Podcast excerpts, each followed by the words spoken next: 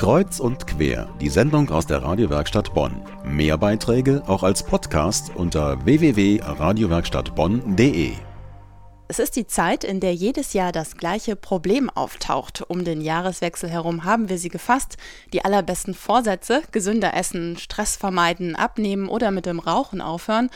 Und schon jetzt nach gut zwei Wochen sind die meisten Vorsätze schon wieder über Bord geworfen. Was die Bonner sich so vorgenommen haben und ob sie sich daran halten, wir haben mal nachgefragt. Meine Vorsätze sind für 2013 mehr Sport zu treiben und vor allem wollte ich mich wieder ins Fitnessstudio anmelden, weil ich letztes Jahr aus gesundheitlichen Gründen aber mit aufhören musste. Bis jetzt habe ich mich noch nicht dran gehalten. Ich bin noch nicht mit angefangen, aber ich habe es vor. Also ich habe mir vorgenommen, im neuen Jahr was an der Arbeit zu ändern und da mal ein bisschen kürzer zu treten. Und das habe ich auch schon umgesetzt. Ich Habe mit meinem Vorgesetzten gesprochen, ein sehr gutes Gespräch geführt und mal schauen, wie es weitergeht. Aber ich bin zufrieden, dass ich das angegangen habe. Ich will morgens früher aufstehen. Ich möchte mehr Sport machen. Ich möchte nicht mehr so viel meckern. Ich möchte das Leben mehr genießen. Und immerhin habe ich mich zu einem Zumba-Kurs angemeldet. Also mehr Sport treiben, das steht auch bei den Bonnern nach wie vor ganz oben auf der gute Vorsätzeliste.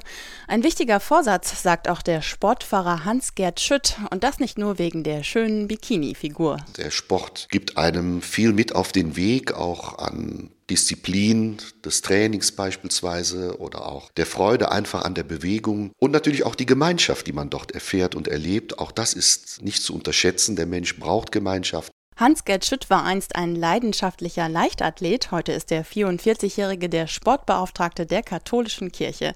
Kirche und Sport, auf den ersten Blick hat das nichts miteinander zu tun.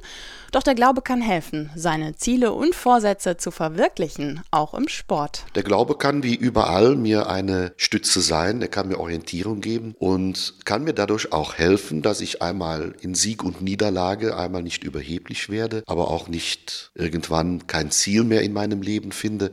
Sportlich aktiv sein, Teamgeist beweisen, Durchhaltevermögen zeigen, das ist nicht nur für Leistungssportler wichtig, sondern auch für jeden Einzelnen, so Sportfahrer Hans-Gerd Schütt. Das Spiel des Lebens funktioniert also auch nur dann, wenn ich eben abspiele, Bälle annehme, wenn ich miteinander trainiere, wenn ich lerne, miteinander fair umzugehen, wenn ich die Spielzeit nutze, die mir im Leben zur Verfügung steht. Also ich würde schon sagen, dass ein Mannschaftsspiel ein sehr schönes Bild ist, also auch für das Christsein in unserer heutigen Zeit. Und gerade der Sport im Team oder in einer Mannschaft kann dabei helfen, den Vorsatz für mehr Bewegung auch durchzuhalten. Noch ist alles möglich. Wir wünschen viel Erfolg für 2013.